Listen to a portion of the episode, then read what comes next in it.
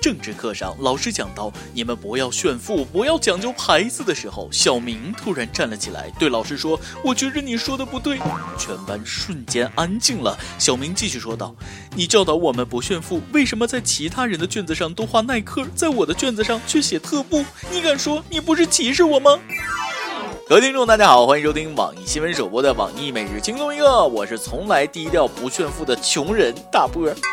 最看不惯那些有点钱就炫富的人。本人天天用高露洁牙膏、大宝 S O D 蜜、飘柔洗发水、诺基亚手机，哪个不是名牌啊？我每天坐几百万的公交车，并和五百强企业、建设银行、中石油、国家电网、沃尔玛等等保持长期合作关系。你们见我炫富了吗？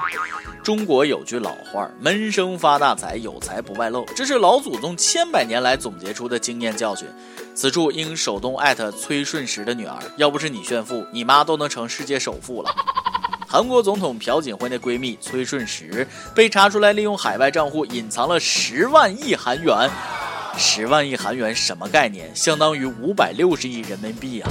啊，现在不要过脑，不要思考，立马回答我，五十六后边几个零啊？个十百千万十万百万千万，天哪，数学已经不够用了。马云辛辛苦苦半辈子，靠着无数剁手的中国人也才一千四百亿，完全想象不出那么多钱是啥样。这要能拿来我国分享，五十六个民族一个民族，那可就是十个亿呀！可以说能活着花完个零头，这辈子那就不算白活了。此外，我还听说崔大妈在德国、英国、瑞士等国都开设有非法账户，比韩国历代总统加起来还要多，真真是富可敌国。崔顺实，一个被福布斯遗忘的女人，怪不得他女儿说别人都是穷逼。他的妈是韩国首富崔顺实，他没资格炫富，谁有资格？换做我，必须脸上纹上一行字儿：我尼玛巨有钱。谁叫朴槿惠嫁给了韩国呢？夫妻共同财产超多吧？既然这样，分几百亿给闺蜜算啥呢？不过还是那句话，闷声才能发大财。这下好了，人还在，哎，钱没花了。况且隐藏了这么多钱，这在德国那是要被判无期徒刑的。真熊孩子搞垮富可敌国妈？我就想问崔顺实，想不想掐死你女儿？话说回来，家里有五百多亿，女儿还坚持上学，真是用功的富二代啊！这要是我还上什么学呀？每天光顾着花钱就已经很累了，好吗？这么说吧，崔顺实要是我妈，我保证老老实实在家，认认真真花钱，不麻烦他给我走后门上大学，更不会惹事儿。我觉得这么简单的事儿，大家也都能做到，对吧？马上马上马上有钱啦！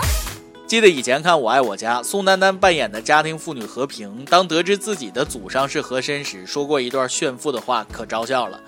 我们根本就不起床，起了床先喝一大碗香油，喝完香油我们再给吐了，那叫漱口。每日一问：如果你是富二代，你的日子会怎么过？快快跟帖畅想一下。这妹子，难道你是崔顺实女儿的闺蜜吗？没事讨论炫富技巧的那种，作死都是一个套路啊。下面请看《不炫就不会死》系列之战斗民族女大学生的堕落。事情是这个样子的，这位妹子是俄罗斯的女大学生，今年二十二岁，和一般大学生没啥大区别，无非是颜值高了点，钱多了点，喜欢炫富了点。直到有一天，这妹子抛出一张照片，照片中她正在安抚一只睡着了的小狮子。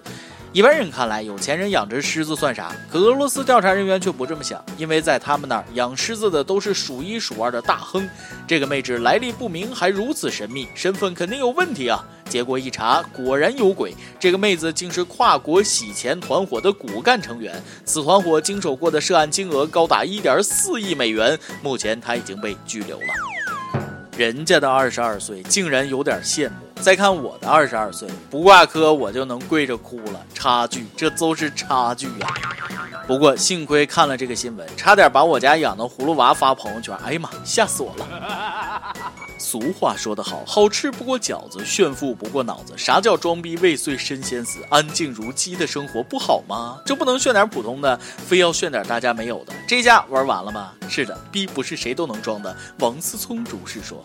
他爹王健林也告诉我们，没有一千亿人民币以上没资格装逼，所以做人要低调，低调才是最牛逼的炫耀。低调，低调，做人一定要低调。啥叫闷声发大财，哥们儿？我不想再说第三遍了。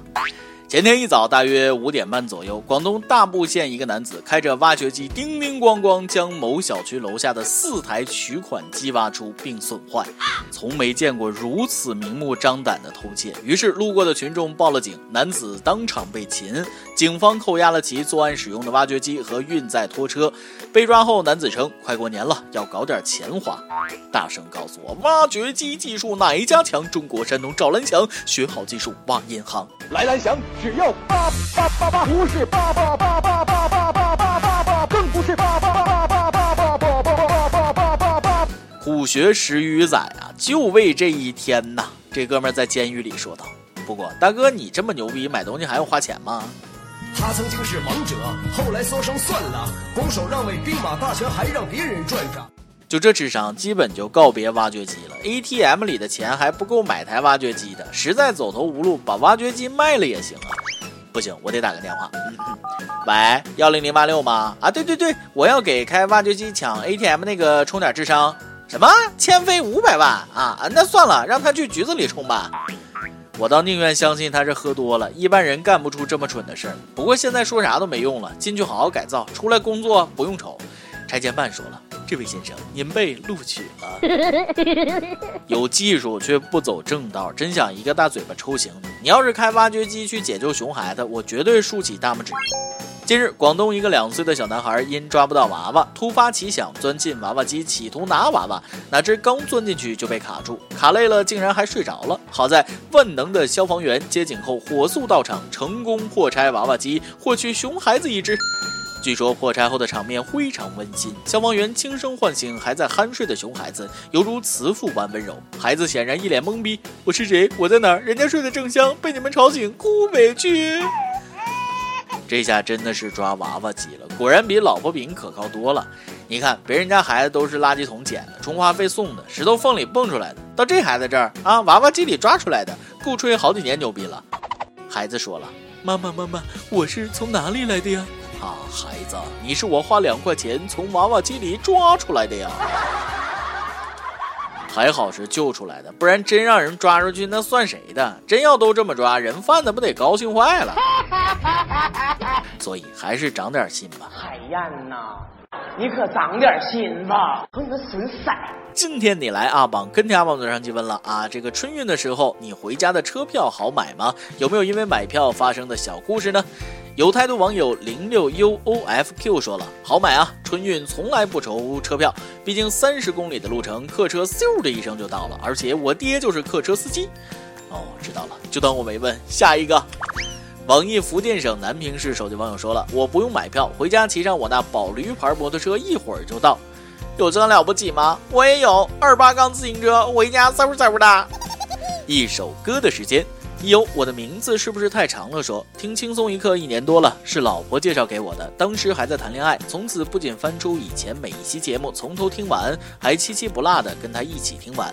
非常喜欢这个节目。马上是我们结婚周年纪念日了，求小编给上榜，给老婆点一首五月天的《天使》。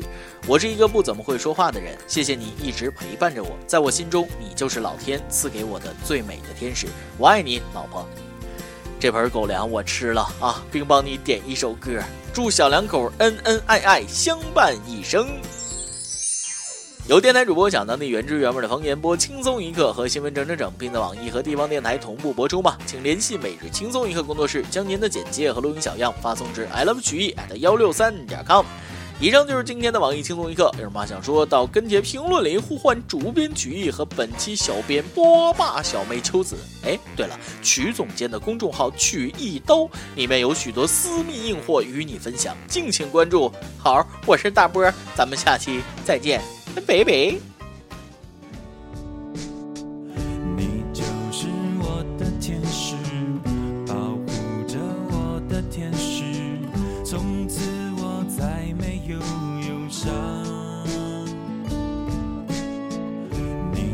是我的天使给我快乐的天使甚至我学会了飞翔飞过人间的无常才懂爱才是宝藏。不管世界变得怎么样